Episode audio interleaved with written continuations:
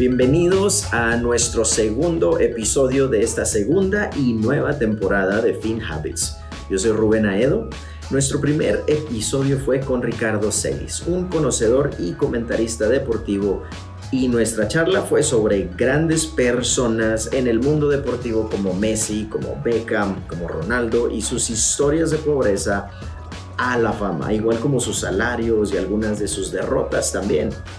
Pero bueno, te invito a escucharlo que está buenísimo. Hoy tenemos a un gran conocedor también, un conocedor del mundo de las finanzas. Nuestro invitado Pablo de Filippi lidera las estrategias de participación y desarrollo de membresía de Inclusive y administra Inclusive Network, una red de profesionales de finanzas de desarrollo comunitario que brinda valiosos servicios de consultoría a las cooperativas de ahorro y crédito mejor conocidas como uniones de crédito. Pablo tiene más de 20 años de experiencia en finanzas comunitarias, trabajando con instituciones financieras reguladas tanto en el ámbito nacional como internacional. Él es originario de Chile. Pablo llegó a los Estados Unidos a principios de los 90 y desde entonces ha estado involucrado con las uniones de crédito y en el mundo financiero. Pablo, bienvenido al podcast de Fin Habits. Es un placer tenerte por aquí. Muchas gracias Rubén, esto es interesantísimo. Eh, eh, bueno, Pablo, como tú sabes, existen muchísimas razones por las cuales es importante desarrollar buenos hábitos financieros dentro de nuestras familias. Los hábitos, quieras o no, eh, se desarrollan solos, ya sean buenos o malos, por precisamente. Por eso es bueno asegurarnos que estemos fomentando los hábitos correctos en nuestras familias. Esto es algo a lo que tú te has dedicado gran parte de tu carrera y bueno, pues será la base de nuestra plática el día de hoy.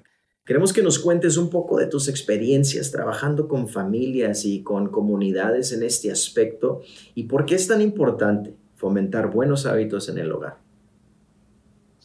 Mira, Rubén, em, primero quiero hacer una aclaración porque el ser experto en finanzas no significa que tú apliques esas, eh, esas enseñanzas, esas prácticas a tu vida diaria, ¿no? Y, creo que es importante para mí reconocer acá de entrada que también a mí me costó mucho tiempo desarrollar hábitos eh, de ahorro. Obviamente todos vivimos en un contexto económico que promueve el consumo. Entonces, todos tenemos esa presión enorme de querer tener algo ahora, te lo hacen fácil. Eh, entonces, la economía entera está diseñada alrededor de lo, del consumo. Si consumes, estás participando en la economía.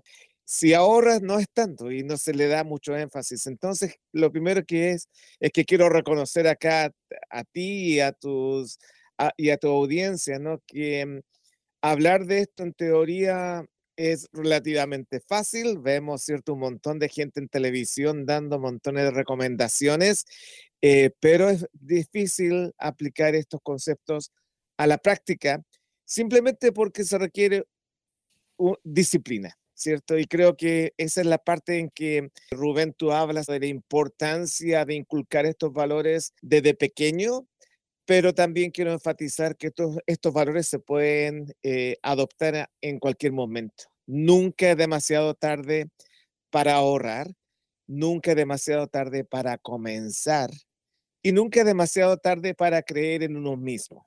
Entonces, ahora te comento, yo trabajo con instituciones financieras y una institución financiera es un intermediario, ¿cierto? Capta depósitos del público y coloca sus depósitos ya sea en términos de préstamos o de inversiones y cierto, y ese margen que queda es lo que le permite a esa institución operar.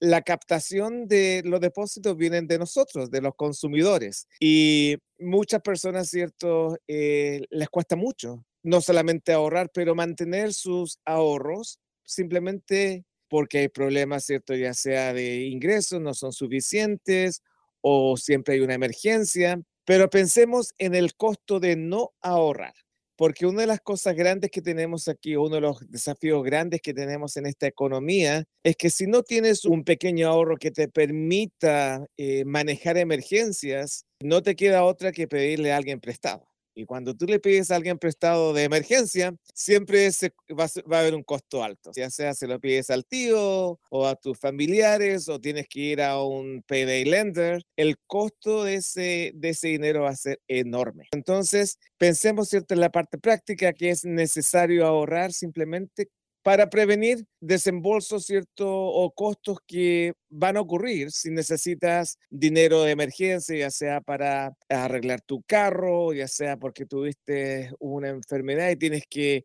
comprar medicamentos o alguien se enfermó en tu familia y tienes... Hay una, una, una infinidad de eventualidades, ¿cierto?, que nos empuja a buscar dinero de emergencia que tiene un costo muy alto. Entonces, eh, primero pensemos, ¿cierto?, en el ahorro en función simplemente de prevenir ciertos gastos más altos en el futuro. También pensemos en el ahorro como una práctica cotidiana. Y acá me estoy yendo eh, un poco más a lo que es el hábito, ¿no? De pensar en uno mismo como un acreedor. Cuando a uno le pagan, ya sea en la semana o en la quincena, ¿qué es lo que haces?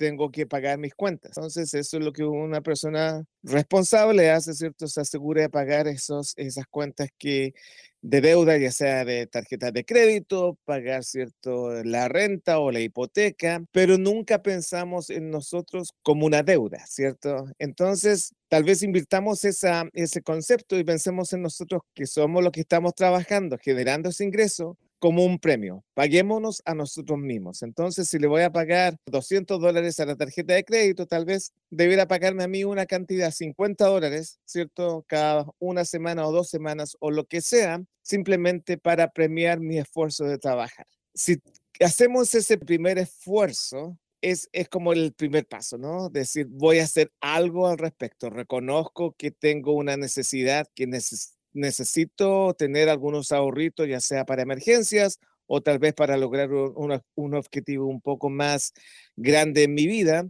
pero reconozcamos, ¿cierto?, que ese primer paso es fundamental. ¿Por qué razón? Porque me permite creer en mí mismo. Sí, lo puedo hacer. Ahora, el segundo paso, hacerlo en forma regular. Y aquí, cierto, se va poniendo un poco más difícil porque, ok, demostré, lo pude hacer, pude guardar 50 dólares. Em, ahora, ¿podré hacerlo todas las semanas o todos los meses. Y ese es el segundo desafío, ¿cierto? Generar ese hábito de poder hacerlo. Y el tercer desafío es no tocar ese dinero. Y esa es la parte más difícil, yo creo, ¿no? Porque que nos está impulsando a comprar constantemente, queremos toda una satisfacción inmediata. Nuestros padres, por ejemplo, cuando había mucho menos acceso al crédito, ya no, no, no había las tarjetas de crédito o el crédito era mucho más elitista. Entonces, nuestros padres o nuestros abuelos primero ahorraban y después compraban, ¿cierto? Ese era el concepto. Y tenemos que reconocer que tal vez no era tan mala idea, ¿no? Ahorrar primero y comprar después permite tener mejores precios, te permite negociar, pero también te ahorra porque cualquier tipo de crédito significa un pago de intereses, ¿no? Entonces, aumenta el costo de lo que vayas a comprar. Aunque uno no lo vea, ese costo está. Entonces, esos tres pasos. Primero, eh, tomar la decisión de poner dinero, ¿cierto? De sacar un, de pagarte a ti mismo. Número dos, tomar la decisión de hacerlo en forma regular. Y número tres, eh, vencer la tentación, ¿no? De tocar ese dinero por un tiempo. El siguiente es un mensaje de FinHabits 401k. Para ti que tienes un negocio o que tomas las decisiones importantes en la compañía donde trabajas, FinHabits ofrece planes 401k de ahorro para la jubilación para ti y tus empleados. Recuerda que es importante empezar a ahorrar para la jubilación. FinHabits te ayuda. ¿Escuchaste bien? Ahora tú como dueño de negocio, tú puedes ofrecer a tus empleados un plan FinHabits 401k y ayudarlos a invertir para su futuro. Nuestros planes son accesibles, fáciles de usar y además cuentan con beneficios fiscales a los cuales podrías aplicar. Llámanos ya para platicar sin compromiso al 1-800-935-7214. regresemos a nuestro tema. Y precisamente dijiste algo a largo plazo. Yo pienso que allí es donde, donde eso debe estar siempre muy, muy, muy consciente en nuestra mente, que el ahorrar se trata de largo plazo. Y precisamente por eso es importante fomentar los buenos hábitos en nuestro hogar. Ahora, quiero que hablemos poquito, Pablo, de, de, que, de fomentar esos hábitos en no solamente nosotros mismos, que es sumamente importante hacerlo, pero ayudar a nuestros familiares a hacer y a crear y a desarrollar esos mismos hábitos. Ahora, ¿qué estrategias, Pablo, has, implementado tú en tu casa, en tu hogar, con tus familiares que te han funcionado?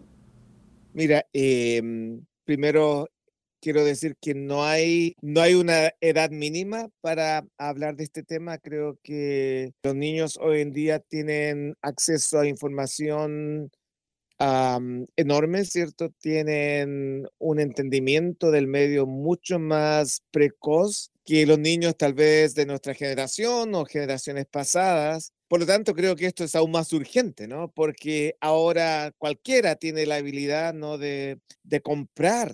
Eh, se han dado tantos casos de niños, ¿cierto? Que utilizan la tarjeta de crédito del papá o de la, o de la mamá para ordenar algo por Amazon o qué sé yo y te das cuenta, ¿cierto?, que esa facilidad de gastar está, más presente que nunca. Pero nadie habla del ahorro, entonces eh, estas generaciones más eh, eh, nuevas, más jóvenes, tienen esa habilidad, ¿cierto?, de poder gastar rápido, de comprar rápido, de buscar algo que necesitan o creen que necesitan más rápido. Por lo tanto, hay una urgencia en realidad de, de, que ellos entiendan, ¿cierto? Que el gasto tiene que ir asociado con algún tipo de ingreso y que si gastan más de lo que ganas, es un problema. Y creo que es una lección que tenemos que comenzar desde de que nuestros niños sean pequeñitos, de que ellos tengan la habilidad, ¿cierto?, de manejar algún tipo de presupuesto. Y hablando, ¿cierto?, entonces de, de cuáles son algunas de las, las estrategias, por ejemplo, que uno puede usar en su casa, es comenzar, ¿cierto?, con darle algún tipo de dinero, ya sea semanal o mensual a tus hijos, una cantidad pequeña, obviamente, para que ellos se habitúen a manejar el dinero. El dinero, ¿cierto? Es algo muy etéreo, o sea, especialmente porque ahora mucha gente no lo ve, ¿cierto? Mucha gente recibe su, mm. eh, un depósito directo en su cuenta y lo gasta a través de su tarjeta de débito, una tarjeta de crédito. Entonces, no estamos viendo el dinero en sí mismo, y cuando eso desaparece, es, eh, se convierte en un concepto muy etéreo, ¿no? muy, muy vago, en que no duele gastar el dinero. ¿cierto? Entonces creo que es importante, primero que todo, que comenzar con dinero en efectivo, ¿cierto? Que tus hijos tengan ese dinero, lo, toquen y lo gasten también de la misma forma, ¿cierto? Que si van a gastarlo, bueno, van a ir ¿cierto? a una feria o algo así, se compra un helado, que tu hijo lo, lo gaste, reciba, ¿cierto? Que le enseñes cómo recibir el cambio, es el cambio correcto, o sea, ese tipo de cosas, pero que ellos vean que ese dinero es algo material, tangible. Sí. Porque eso te va a, a permitir conceptualizar eh, tus gastos en el futuro. Es muy fácil gastar lo que no se ve. Esa es la realidad. Entonces, comenzar, ¿cierto?, con esa pequeña eh, estrategia, ¿no? De, de, que tu hijo tenga acceso, tu hija tenga acceso a, a un dinero en efectivo, que lo maneje y que también tenga las consecuencias del mal manejo, ¿no? Entonces, ok, hijo, hija, aquí te estoy dando 10 dólares para la semana para que te lleves a la escuela.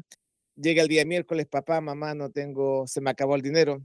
Bueno, eso es todo lo que hay. ¿Cierto? O sea, que entiendan que no hay un, un acceso constante de más dinero. O sea, tienes que, uno tiene que acostumbrarse a pensar en límites.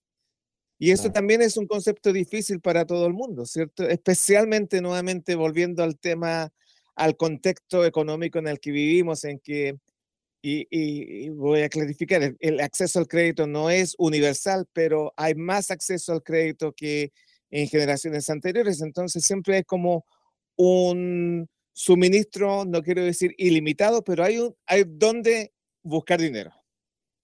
Y ese es un tema porque eso si caemos en ese hábito, caemos en el hábito del endeudamiento y eso tiene otra serie de consecuencias que no son el tema de esta conversación.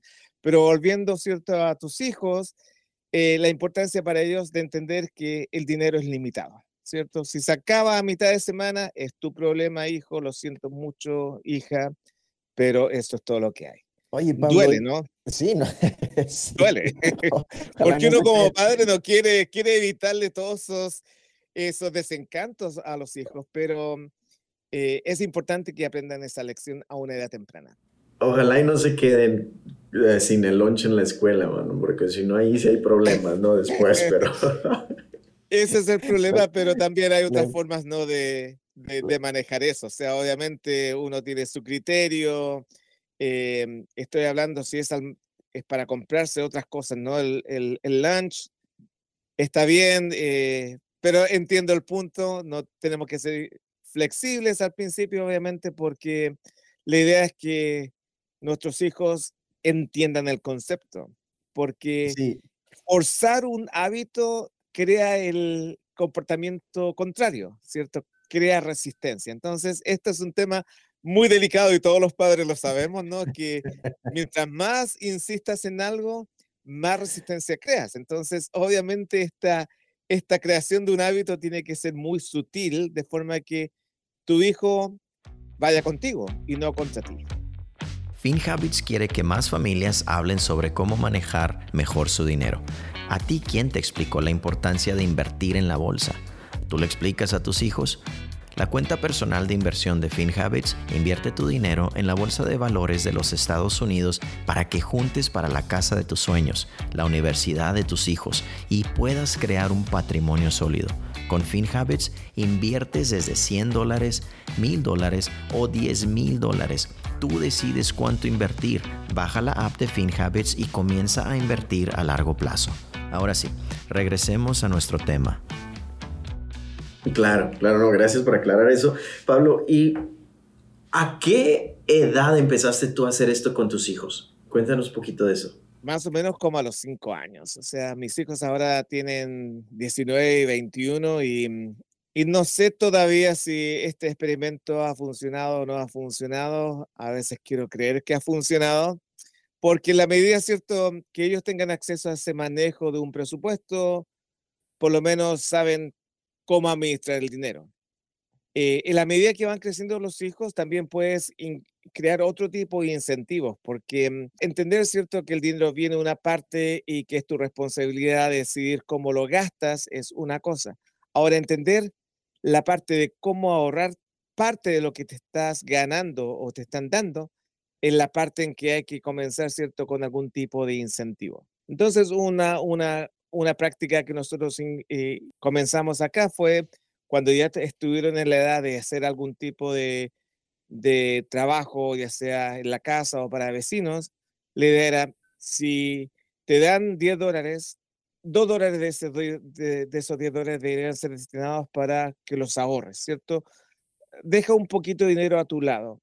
Y si lo haces, entonces yo te voy a hacer un, un match. Te voy a doblar esos 2 dólares con 4 dólares para darles ese incentivo de que, oh, si dejo esos 2 dólares, son 2 dólares menos en dulces, en, en helados, pero a largo plazo son 4 dólares más, ¿cierto? Entonces, comenzar a crear esas oportunidades donde eh, tus hijos puedan hacer ese cálculo y tomar esa decisión, ¿no? De, ok, voy a sacrificar la satisfacción inmediata por una satisfacción en el futuro. Mm, y esto es un tema que muchos de nosotros, muchos adultos nos demoramos mucho tiempo en entender. y nuevamente por el contexto de, de, la economía en que vivimos, en que todo es compra ahora y paga después. Sí, sí, sí, no, hombre, gracias por ese recordatorio. Fíjate que me encanta eh, porque les empiezas a enseñar el valor de invertir. ¿sí? En, en, entre comillas, ellos están invirtiendo ese dinero, esos dos dólares, a tal vez a corto plazo, no sé, pero tú les estás dando un retorno en ese dinero que ellos van captando lo que significa el, el, invertir. Entonces, me encanta esa idea y eso es algo que voy a empezar a implementar definitivamente. Gracias, Pablo, por eso. Pero bueno, ya este, se nos está acabando el tiempo. Hemos hablado de muchísimo... Sí, tan rápido, mano, tan rápido. De todo lo que hemos hablado, Pablo, ¿nos podrías resumir en un minuto lo que tú crees que es importante para desarrollar estos hábitos en familia? Mira, primero que le perdamos el miedo al ahorro. Yo creo que todos tenemos un concepto de lo que es el ahorro que es cierto de personas que tienen dinero. ¿eh? Solamente esas personas pueden ahorrar. Pero yo creo que todos tenemos esa capacidad.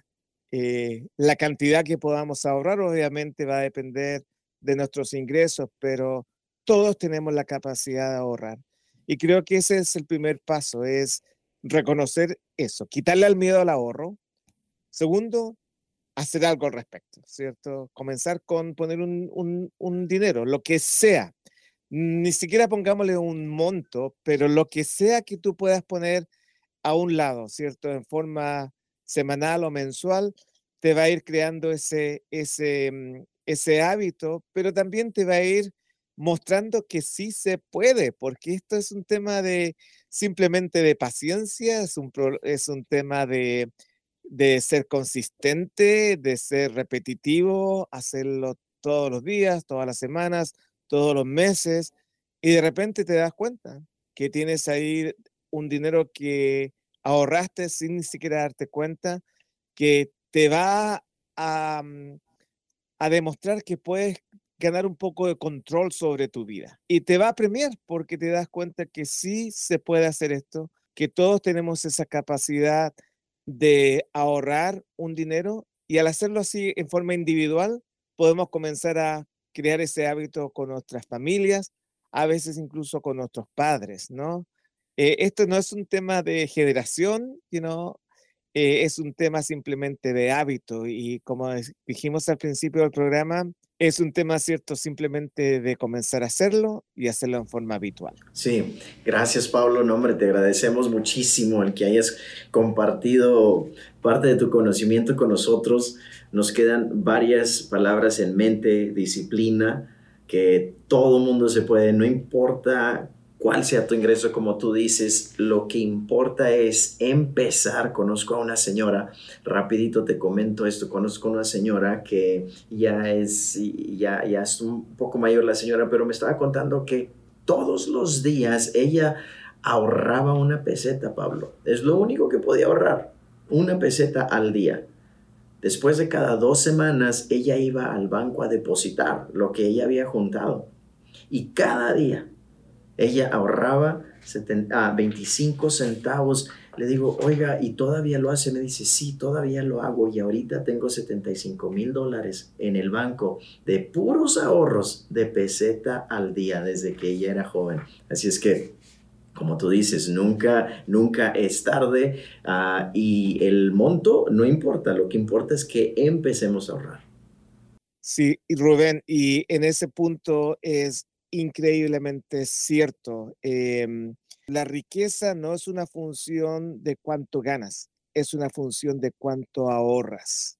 Yo conozco mucha gente que hace mucho dinero, pero asimismo gasta mucho dinero. Exactamente. Da lo mismo, ¿cierto? O sea, pero si tienes ese hábito, cualquier persona puede hacer eso. Va a demorar tiempo, pero cualquiera de nosotros lo puede hacer. Pablo, muchísimas, muchísimas gracias de nuevo. Se ha terminado un episodio más de Fin Habits, pero te recordamos que nos sigas en nuestras redes sociales, en Instagram, en Facebook, en LinkedIn. Y por supuesto, suscríbete a nuestro canal de Fin Habits, prende las notificaciones para que no te pierdas ningún episodio. Nos vemos pronto. Muchas gracias. El contenido de este episodio es solo para fines informativos. No debe de tomarse como una asesoría legal, de inversión o comercial, ni debe ser utilizado para evaluar inversiones, ni debe utilizarse para evaluar ninguna inversión o valor. No está dirigido a ningún inversionista o posible inversionista de FinHabits. Para obtener más información, consulte finhabits.com diagonal legal.